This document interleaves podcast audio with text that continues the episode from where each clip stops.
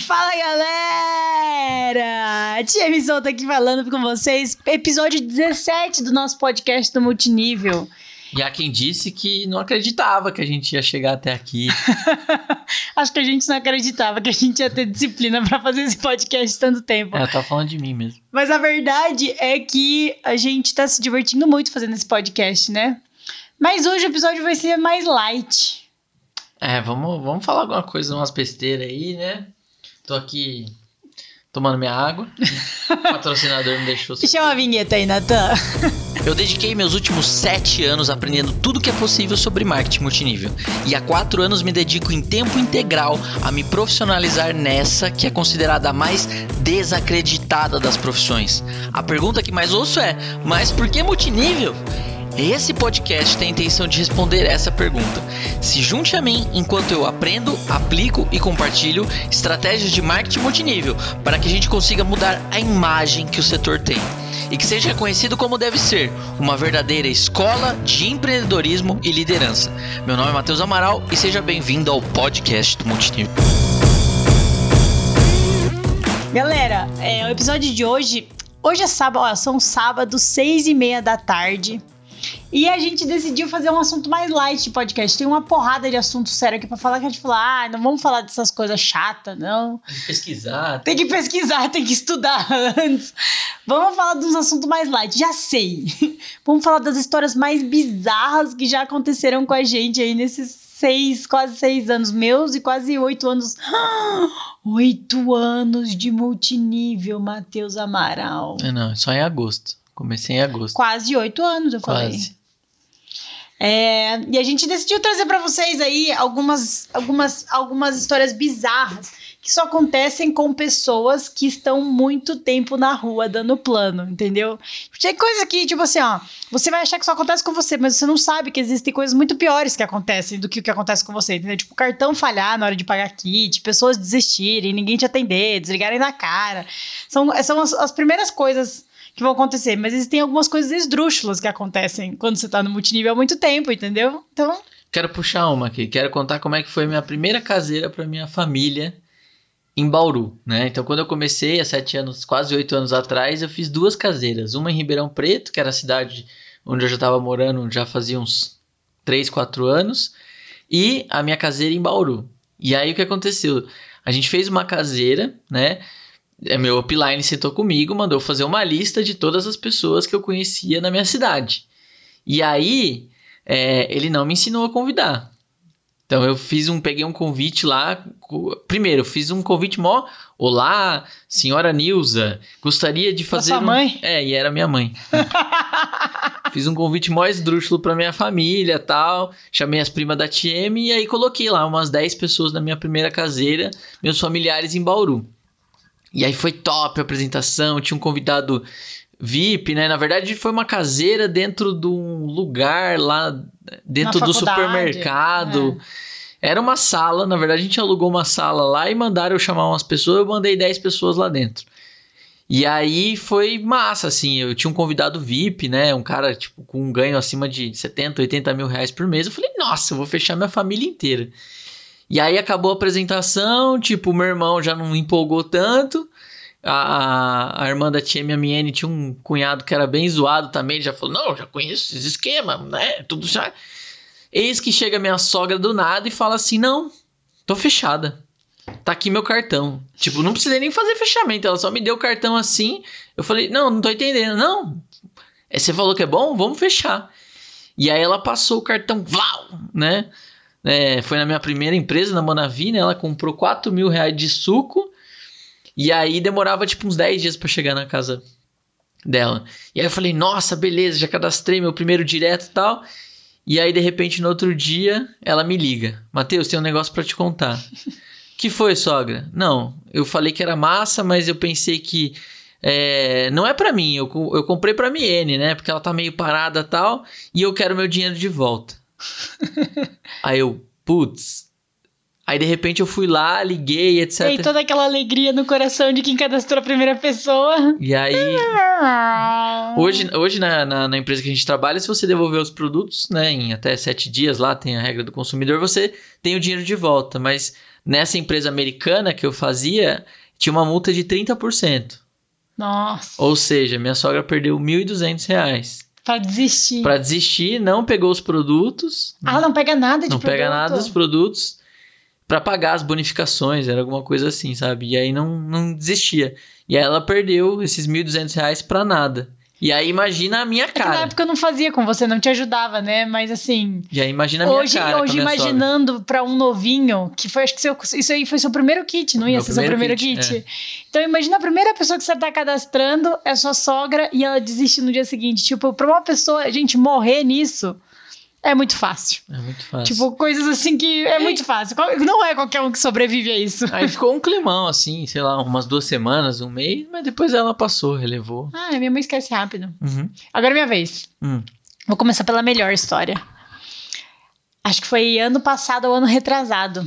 Eu, logo, retrasado, logo que a gente pegou a Evoque, a gente foi, eu, no primeiro dia da Evoque, ela tava com o pneu novinho, marquei uma caseira num dos bairros mais tensos aqui de Ribeirão, né? Parque Ribeirão. E fui fazer a caseira lá. E aí era uma viela com esgoto a céu aberto. Enfiei o carrão na viela. E aí não achava a rua, né? E me enfiei a, o carrão lá, não sei o que, achei a casa, estacionei, mas não tinha. Cal... Sabe quando não tem calçada nem rua, tudo junto, né? Parei o carro no meio da rua, assim, mas encostado na casa. E tava lá fazendo a caseira para três, quatro pessoas, umas casas muito simples, né? Muito simples mesmo, aquelas casas tipo que não tem reboco, né? É só é só tijolo. E tava fazendo ali a caseira, de repente, uma meia hora de caseira, me aparece. Eu tava dentro da, da, dentro da casa que eu fiz a cadeira, ela era tipo no fundo.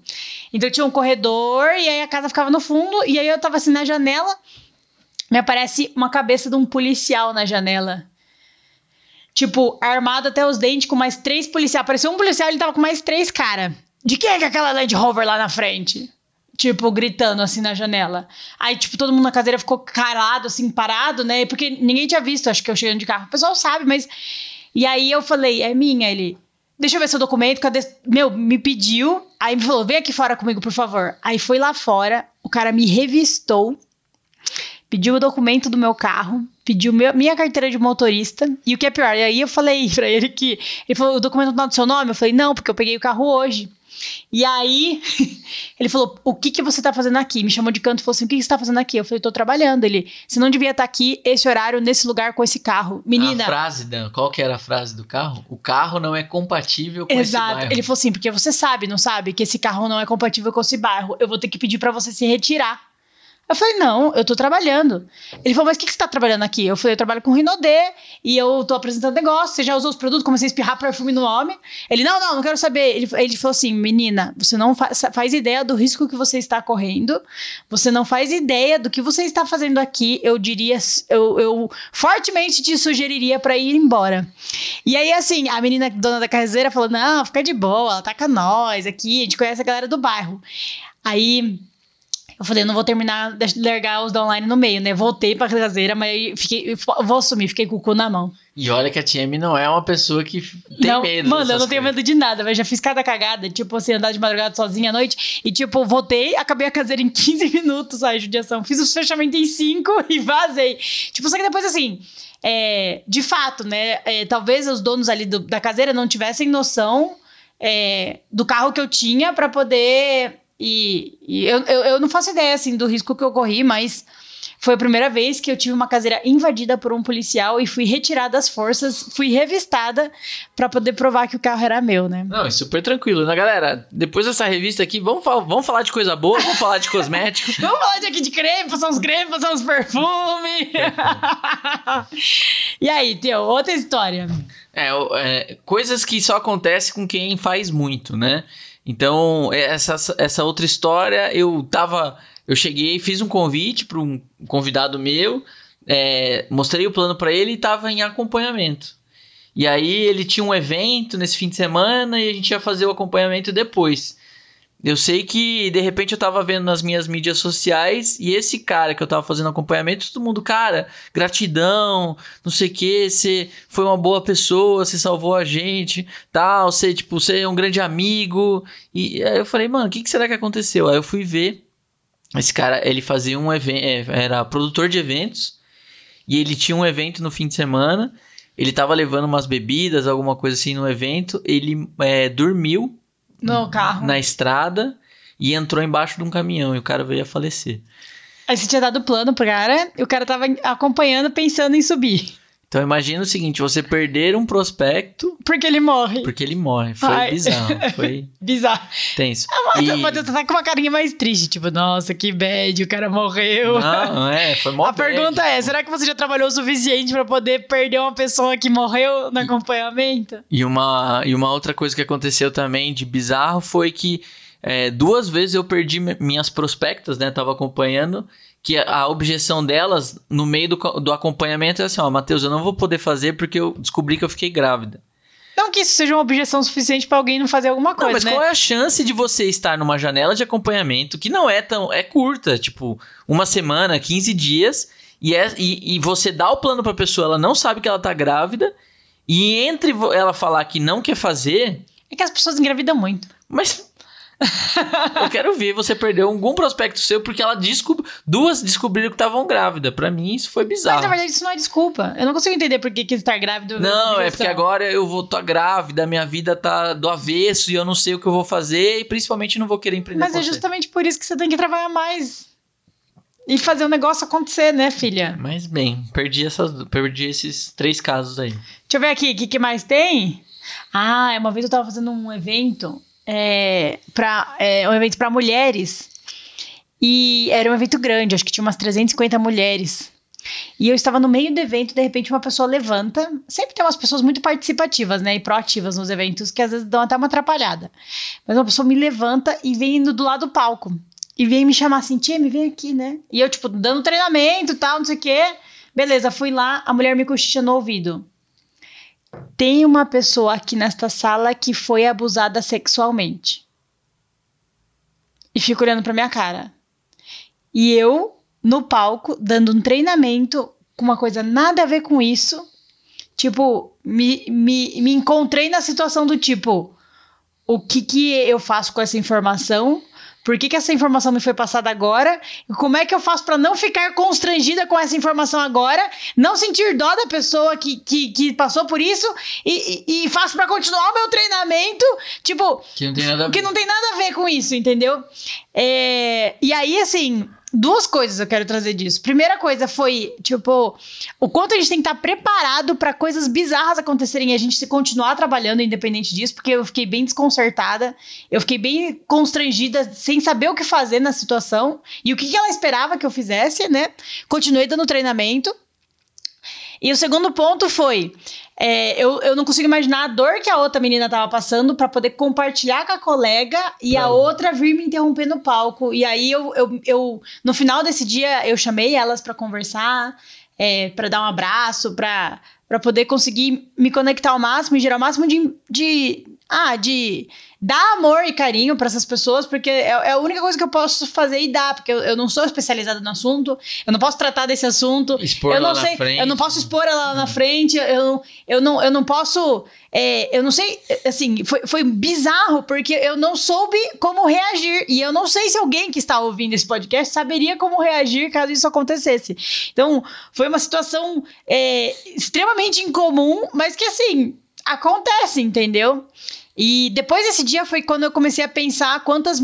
é, depois desse dia foi muito importante até isso ter acontecido, que eu comecei a olhar para o meu público feminino quando eu faço os treinamentos para mulheres com outros olhos, no sentido de quantas mulheres aqui não estão em muita dor, entendeu? E aí. é, tentar ao máximo trazer o meu conteúdo com o maior nível de empatia possível, porque eu sei que muitas pessoas que estão assistindo nosso treinamento muitas vezes estão em muita dor, com muita dor, entendeu? Com Situações situações de risco muito fragilizadas, entendeu? Então, isso aí foi um, um, um clique na minha cabeça para eu conseguir adaptar um pouco mais o meu discurso. Vou contar uma outra história de uma das minhas primeiras caseiras também. Então, eu já falei pra galera de Bauru, de Ribeirão Preto. Aí eu tenho uma parte da minha família que é de Espírito Santo do Pinhal. Espírito Santo do Pinhal. E aí, de Ribeirão para Espírito Santo do Pinhal dá uns 250 quilômetros. Beleza. Aí o que eu fiz, né? Não tava meio sem grana. Dá mais tá. que isso, dá uns 300 quilômetros. É, dá. Somando, acho que dá mais de 550 quilômetros. E de E volta. de volta. É. E aí eu tava meio sem grana, meu upline também, e falou: não, beleza, vamos de moto, né? Então ficamos lá mais ou menos um- umas três horas pra, pra chegar. E aí, pô, animadão, né? De novo, a empresa do suco de açaí, fui lá, falei, galera, juntei lá umas sete, oito pessoas da minha família. Falei, galera, vai ter um- uma oportunidade incrível que eu tô trazendo aqui pra Espírito Santo do Pinhal, vamos lá. Aí fiz a apresentação, mostrei pra galera. Primeiro, tipo, minha família inteira, assim, com uma cara de puta que pariu. De que, cu. Né, que, que enterro que foi esse que me meteram? Tipo assim, nego chapado, e eu lá todo empolgado e não sei o que, e falando, apresentação e tal. Cê, Teu, você saiu de Ribeirão e foi até Pinhal de moto. Três horas de moto pra fazer uma caseira. Pra fazer uma caseira. Pra sete, oito pessoas com cara de cu da família. Aí no E fim, voltou no mesmo dia. abri os produtos, mostrei o suco, não cadastrei ninguém. Não vendeu nada. Não vendi nada e voltei mais três horas. Ai, que dó. E era minha família, pô. Os caras nem pra me ajudar, assim, ó, não, vou comprar um Vou comprar. Vamos fazer uma vaquinha aqui e todo mundo comprou um suco de você, pelo E menos. aí, cara, o que que eu tinha na cabeça, né? Foi Não é que extremamente... você tinha, você tinha vontade. É que um monte de gente tá ouvindo, acha que, tipo, sabe, é, tem muita gente que acha que já fez demais, já fez o suficiente, entendeu? Quando a gente compartilha essas histórias, acho que as pessoas percebem que a gente muito mais tomou no cu do que deu certo na vida, entendeu? A gente recebeu muito mais não do que sim. A gente, a gente fez muito mais cagada do que acerto. E a gente passou por muito mais perrengue do que provavelmente a maior parte das pessoas tenha passado. Porque a gente tá mais exposto, entendeu? É, mas eu lembro que, cara... Eu, tipo, Ontem, falando nisso, ontem você, eu tava falando com a galera inativos, mandando WhatsApp pros inativos, teve um cara que surtou aqui com o Matheus no WhatsApp. Xingou o Matheus, gravou mil áudios falando que tem raiva, que odeia, que não quer saber, que isso, isso, isso e aquilo. Mano, meteu o pau no Matheus, o que o Matheus, eu, tipo, beleza, cara, eu te entendo. Que pena que sua experiência foi tão ruim. Se você quiser voltar a trabalhar, conta comigo, não sei o que, não sei o que, não sei o que. Aí dá cinco minutos o cara liga pro Matheus. Aí eu falei, ai, caralho, o cara ligou pro Matheus. O cara ligou pro Matheus pra, tipo, se vender.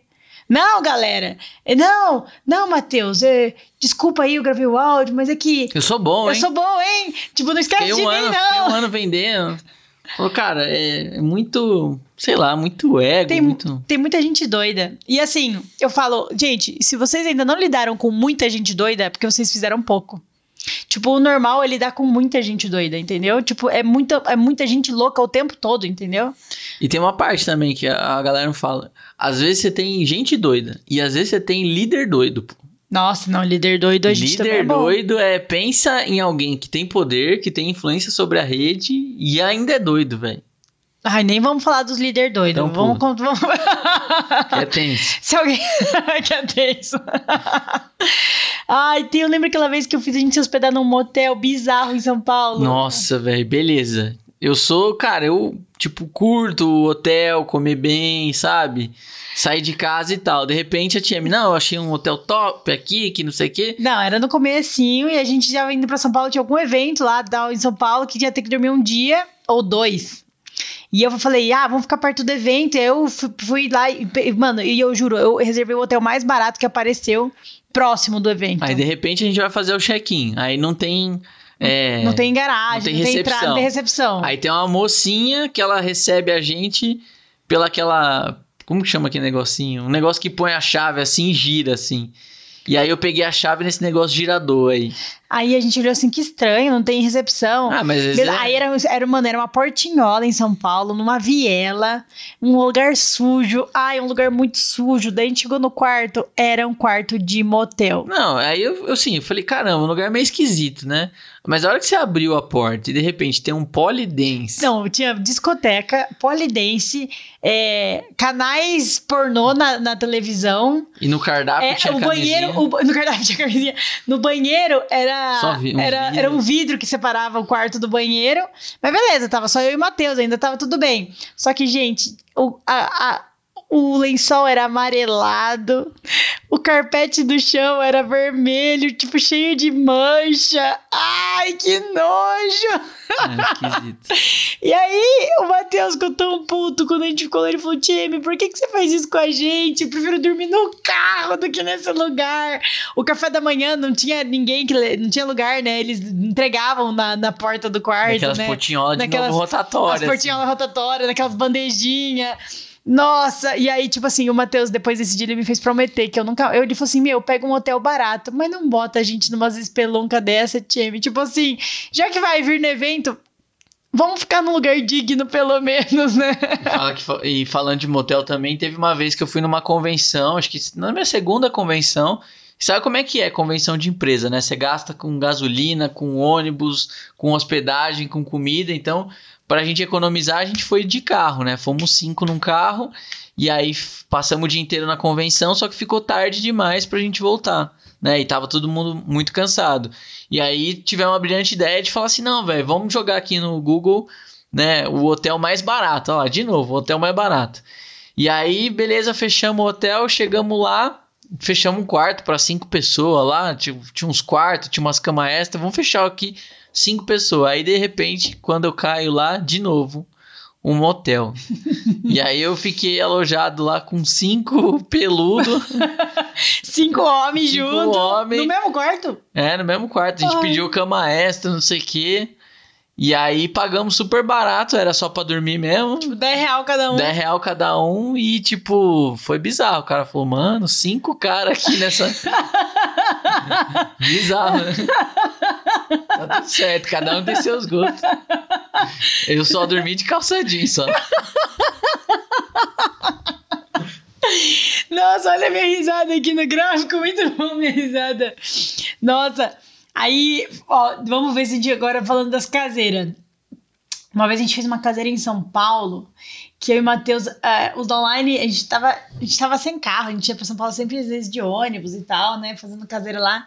E aí os da online mandaram pra gente endereço e eu falei, ó, não vai dar pra ir de táxi, muito trânsito, muito caro, a gente vai ter que ir pra caseira de ônibus. Eu e o Matheus, a gente pegou, tipo, uns três ônibus em São Paulo, de umas, juro, a gente ficou umas duas horas e meia para chegar na caseira, gente, numa numas viela, numas ruas, subiu o morro, num lugar tipo pessoas muito olhando pra gente, quem essas são essas galera estranha.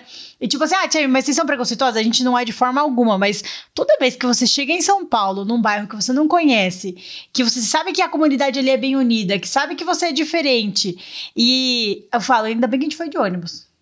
Não, não foi, não foi de carro. Não, nessa, nessa a gente foi de ônibus. Teve uma outra ah, que a gente foi de carro. É, também. Numa outra que era uma outra que a gente foi de carro, que era, uma, era, era um bairro ainda, ainda mais simples. Sim.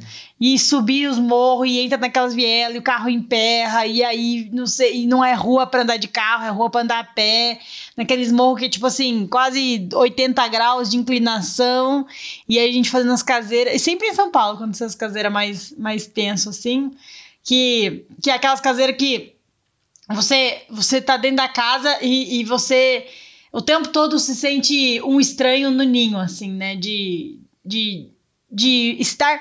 E, não, e assim, gente, eu, eu morei quando criança em bairros bem simples, mas eu, o problema não é o bairro simples, é, o problema é você estranho estando dentro de uma comunidade em que você sabe que você não é muito bem-vindo, sabe? O horário, tudo, assim é, alguns perrengues. Assim, é que eu não consigo descrever, né? Tipo, sem parecer preconceituosa, mas favelão mesmo. E favelão brabo e aqueles bares abertos do monte de gente olhando pra sua cara e você andando a pé de carro. É, mas lá. assim, é, o que, que eu entendo? Você já trabalhou em ONGs em negócios sociais? Já, trabalhei em comunidade de invasão. Inclusive, no, no, episódio passado a gente falou sobre isso. Mas uma coisa é quando você entra na comunidade com algum membro da comunidade. E principalmente você vai, tipo, de boa, entendeu? Você vai. Com roupas, com roupas, tipo, de dia a dia, é. né? E outra coisa é, tipo, a, a, gente no multinível, de alguma forma, pô, precisa tá com uma roupa mais paquitona, precisa estar tá com um carro mais paquitão, e aí você entra. É, nessa segunda que a gente foi, a gente foi de Audi, entrou na favela de é. Audi.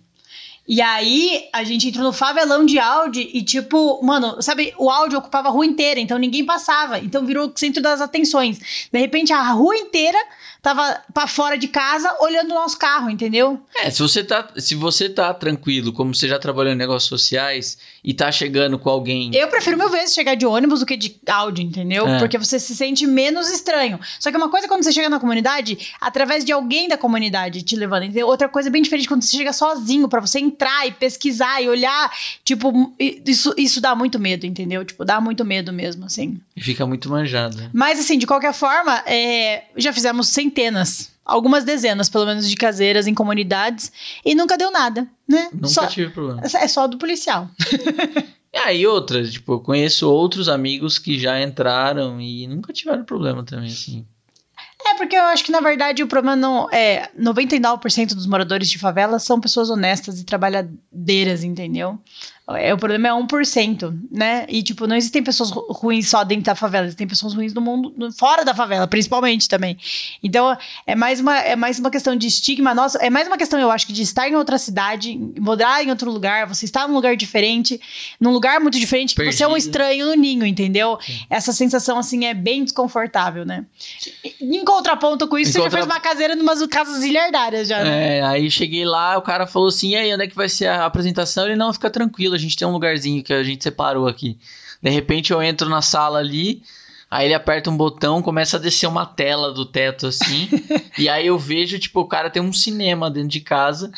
E aí eu fiz uma caseira no cinema, né? As pessoas chegavam, ele tinha uns drinks que ele tava servindo lá, e aí foi num cinema. E aí, pô, foi uma merda o fechamento também, porque Sei lá, velho. Os caras, tipo, tudo tinha negócios, múltiplos negócios e tal. E eu querendo. E você era o mais pobre. E eu era o mais pobre, velho. E eu já ganhava bem, mas eu era o mais pobre dos caras lá. Mas foi legal, foi divertido e eu já pude falar. Eu dei uma. Fiz uma caseira numa mansão e num, dentro de um cinema. Mas era mansão mesmo? Era, putz, né? Gigante, casa de condomínio fechado assim, mas gigantesco. Tipo, 12 carros assim na garagem. É, não, aí eu. É, tipo, eu tava pra ganhar o meu carro importado, né? Eu tava pra ganhar a BMW. E daí ele, o cara falando assim, falou: Nossa, velho, meu pai, bicho, meu pai não gosta da BMW, ele prefere muito mais a Mercedes. E sabe aqueles cara que é rico faz tempo? tipo, o cara já teve múltiplos carros importados e sabe as melhores paradas. Eu falei, cara, eu sou. tô tentando ser um rico em ascensão aqui. E aí entra aquilo que você sempre fala, né, Teu? Você sempre fala sobre a capacidade da gente se adaptar ao discurso, né? A gente conseguir se comunicar com alguém de comunidade, a gente conseguir se comunicar com alguém que fala de Mercedes BMW, a gente conseguir se comunicar e estar pronto para viver esses diversos ambientes. Tipo, é muito legal pensar nisso, né? O quanto o multinível nos proporcionou ter contato com um- todo tipo de gente e o quanto essa é rico a gente quando você tem contato com muita gente, com muitas classes sociais, com muitas origens diferentes, com gente que fala tudo quanto é tipo de língua e teve todo tipo de história, você acaba ficando, é, mano, mestre em, Um camaleão, assim. em se adaptar ao discurso, adaptar os exemplos, adaptar, sabe? Falar com linguajar mais adequado para aquele público. É, tipo, no começo é muito travado, né? Você como você convive só com seus amigos, com as pessoas que você conhece, você sempre fala igual, você fala as mesmas gírias. Você não. Por exemplo, um adolescente de 15 anos que fala muita gíria, ele não consegue parar de falar gíria por causa do ambiente diferente que ele está inserido. Mas no multinível, com o tempo, você vai percebendo que você precisa adaptar o seu discurso aos diversos ambientes que você está inserido. Se você chegar com roupa de mano, com fala de mano, com é, linguajar, com postura, é, numa caseira dessa do cinema, você vai passar zero credibilidade, você nunca vai cadastrar ninguém.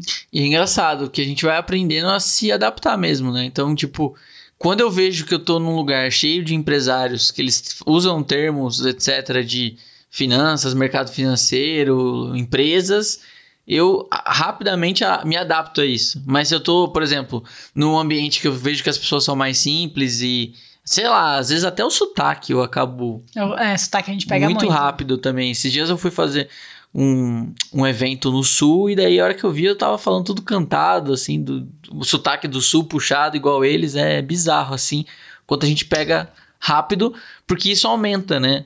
É, tem uma técnica na PNL que chama rapport, que é você se conectar com a outra pessoa. Uma dessas técnicas é você espelhar a forma como as pessoas falam. Tanto na velocidade, quanto no tom, quanto nas gírias, né? Quanto no ritmo. E, é, e como no multinível a gente tem. Mano, se você vai ter contato com todo tipo de gente de classe social, entendeu? É impossível você não ter. Você e aí você vai ter que. Você vai ter que estar tá preparado para adaptar seu discurso, sua postura, é, a sua comunicação inteira para se comunicar de forma mais eficiente com esses vários públicos diferentes, né? E outra coisa também, não só se comunicar, como também liderar. A gente já teve líderes de diversas classes sociais.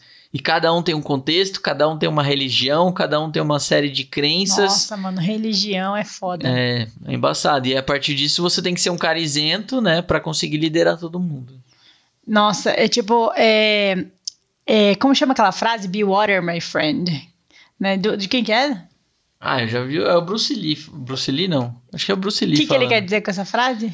É, se você coloca água num copo, ela vira um copo. Se você coloca água numa bacia, ela vira uma bacia. Se você coloca água num vaso, ela vira o formato do vaso. Né? Tipo, a, a água se adapta, mas também pode moldar as coisas, né? Com, com por exemplo, é um rio. Uhum. Então, seja uma água, meu amigo, né? Be water, my friend. Tipo, se adapte. Se adapte, a capacidade de adaptação, né?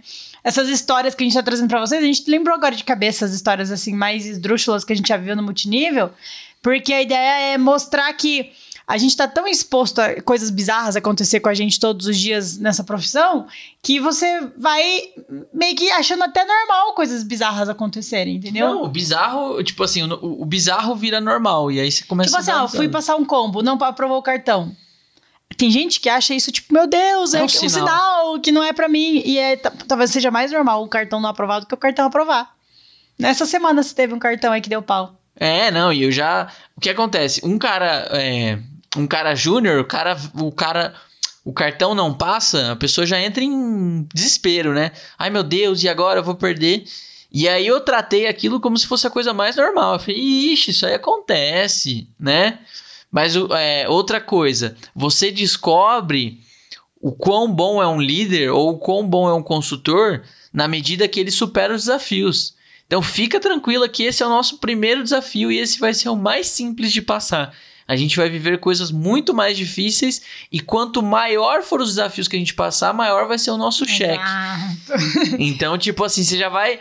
É, um negócio que as pessoas erram muito no multinível é não conseguir ressignificar as coisas.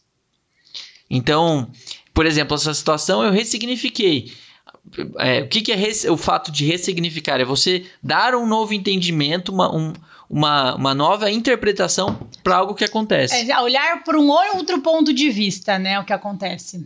Ou, por exemplo, é, se eu levo um convidado meu para uma apresentação ou para um evento grande e eu sei o perfil do líder que vai falar lá na frente, eu já começo a colocar alguns filtros e ressignifica essa pessoa. Então, vamos supor que, sei lá, cara, né, eu tenho um convidado que ele é evangélico, pô. E eu sei que do outro lado, o cara lá, ele tem uma outra religião que não tem nada a ver com ele. Eu começo a falar o contexto de vida da outra pessoa. Uhum. Ó, esse líder que eu vou te apresentar, ele tem essa religião, né? Ele tem essa crença, ele saiu desse, desse, dessa situação financeira, ele chegou nessa situação financeira.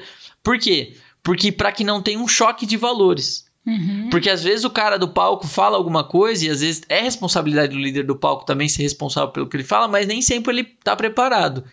Então, para o meu convidado não se sentir chocado com os valores da, da pessoa do palco, você faz esse papel de filtro, ou seja, explicar o contexto, etc., que isso prepara muito. Eu já vi muita gente, por exemplo, perdendo convidados. A convidada dela era um, sei lá, é, como que chama? Transgênero? Transgênero, pode ser. Era um travesti, entendeu? Transsexual. Transsexual. Travesti é outra coisa. Ah, foi mal. Desculpa aí, tô aprendendo também. Ela era uma transexual. E aí o cara do palco perguntou o nome dela. E é, é, a convidada falou o nome feminino, né? Que ela, como ela quer ser tratada. E aí o cara do palco continuou chamando ela de. A transexual de ele, entendeu? Porque ele, porque ele, porque ele. Então imagina isso. É um puta de um problema que você tem, né? É, então, o que, que você pode fazer com o seu convidado? Explicar o contexto de vida da pessoa que está lá em cima. É porque a pessoa que está no palco não necessariamente é a pessoa mais estudada do mundo e preparada para lidar com as situações. Ela simplesmente é uma pessoa que teve mais resultado. Foi a pessoa que talvez mais trabalhou e teve mais resultado, mas não é a que mais tem tato para passar as coisas. Então, você, como apresentador dos mundos, né, apresentando o seu convidado para a sua empresa, tem que explicar que, cara, não é o apresentador que é a sua empresa né? Uhum. E é explica... você, o seu foco tem que ser na proposta, na proposta não na pessoa, é. né? Porque a pessoa, cada pessoa traz a sua bagagem de vida, a sua história e tudo mais, a gente conseguir filtrar tudo isso, né? Então, e aí, ficamos sem assunto? É isso. O que, que tinha mais para falar? Ah, eu vou uma falar. História? Ah, teve uma da caseira do meu cunhado também. Como foi essa caseira? Foi horrível. Cara, a gente tem um, um, um, personagem dentro da caseira que chama vampiro, né? O que, que é o vampiro? Aquele cara que suga a energia da reunião. Tudo que você fala, ele coloca problema. E aí meu cunhado levou bastante tempo para se cadastrar, né? Ele era um cara super cético e ele fez a primeira caseira dele. Cara, eu peguei um cara que eu falava duas frases e ele cortava eu falava. Te interrompia me interrompia e começava a falar as, as, teorias dele. E contra. E contra. Tipo, e contra, olha, contra. ah, o mercado de, de profissões está mudando, né? As pessoas, os empregos estão diminuindo. Não, eu discordo, porque agora o negócio é prestar concurso público. O senhor não acha que está em prestar concurso público? Porque tem uma mala na, na teta do governo? E aí foi horrível. Ele me cortou, tipo, umas cinco vezes. Aí, Só? Mais. Mais. E aí, cara, enfim, eu era mais júnior, né? Nesse. Nossa, lembra do Thiago Netti? Um cara, a gente cadastrou esse cara três vezes. Cadastrou, morreu, cadastrou, morreu, cadastrou, morreu. Três vezes. Três o cara vezes. subiu três vezes o mesmo E ponto. assim, tipo, aí, uns dois anos entre uma vez e outra, assim, sempre volta. Não, agora eu vou fazer, não sei o que, morre. Então, se eu pudesse te dar uma dica, é não, nunca discorde do vampiro. Porque ele vai crescer. O que, que você tem que fazer com o vampiro? Tirar ele de cena o mais rápido possível. Então, se você descobriu que tem um vampiro. Na caseira? Na caseira, sei lá, de alguma forma talvez termine mais rápido essa reunião, para esse cara não fazer um estrago maior. Agradeça a todo mundo que veio e vá especialmente nesse vampiro e de preferência tire ele da sala o mais rápido possível. Fala, agradece, obrigada por ter cara, vindo, acabou, obrigado, tal, você quer beijo até amanhã. É, porque um erro que as pessoas fazem é tentar bater argumentar. Bo bater boca, é. E o pior de tudo, isso é a maior cagada. Argumentar em público. Você discutindo com o vampiro na casinha. Aí olha pra casa do resto do povo. Porra, cara, o resto do povo fica muito, muito, muito. E agora, para fechar com chave de ouro, vou mencionar apenas um fato. Quem foi o líder mais maluco que nós já tivemos? Nós, você sabe quem é. é. Esta pessoa, gente, vocês ainda, sabe assim, você sabe que você não fez multinível suficiente enquanto você não teve alguém na sua equipe que virou para os próprios downlines e falou: desiste, você não vai dar certo neste negócio, você nasceu para fracassar. A gente teve uma pessoa na nossa equipe que literalmente matava todos os seus próprios downlines falando isso. E tinha cinco linhas que poderiam ser incríveis, cinco linhas muito boas. Muito boas, de gente boa. E ela virava para essas cinco linhas que performavam bem e falou assim: Desiste. Desiste. Você não serve para isso, você serve para fracassar. Tá, fora outras coisas bizarras que eu fazia também, né? Tipo assim, líderes, gente, líderes assim, líderes psicopatas, líderes psicopatas, né? De fazer reunião do tipo assim, ó, eu estou aqui para fazer essa reunião para falar para vocês desistirem, vocês não vão dar certo nesse negócio. Para agora. para agora ou cale-se para sempre. Então, se vocês, você não teve até hoje nenhum líder maluco nesse ponto, quer dizer que você ainda não fez multinível por tempo suficiente. Vamos precisar fazer mais vezes. Porque, assim, só o dia que você conseguir encher um podcast cheio de história bizarra, você sabe que você fez muito tempo. É, que... E olha que eu ainda nem acho que a gente fez muito tempo. Sete anos ainda é bem razoável. Deve Não, e outra, tipo assim, é que a gente tá exposto a uma quantidade muito grande de pessoas. E eu acho que histórias ainda mais bizarras vão aparecer.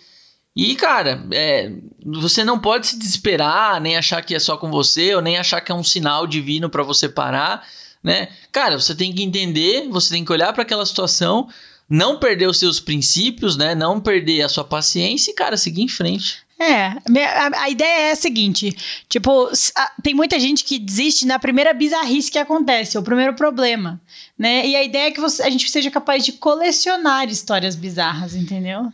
Se a galera mandar umas histórias muito bizarras. A gente pode fazer um só compartilhando Contando. as histórias de vocês, então, né? Então, se vocês têm umas histórias aí, acharam tipo, que. Ah, essas, essas histórias do Matheus Time estão muito exibidas, não tá dando pra nada. Então, a história boa é essa aqui que eu tenho. Então, quero ver. Amor, eu tenho um plano. 01 arroba gmail.com. Manda sua história bizarra, que se a gente te receber aí várias histórias bizarras que a gente A gente faz uma, um podcast de compilados das histórias de vocês, gente. A gente lê a história de vocês. Se você quiser, pode botar seu nome, se quiser também não, mas eu quero de verdade ouvir as histórias bizarras que estão acontecendo por aí, enquanto a gente tenta fazer o nosso negócio do multinível. Fechou, galera? Bom. Esse no episódio de hoje, histórias bizarras do multinível para vocês ouvirem. Um grande beijo no coração de todo mundo. Não esqueçam de nos escrever caso vocês tenham comentários, dúvidas, sugestões, reclamações, palpites, qualquer coisa, manda lá no Amor Eu Tenho um Plano. Amor, eu tenho um plano 01, arroba gmail.com. Beijo! Um grande beijo, galera. Fechou?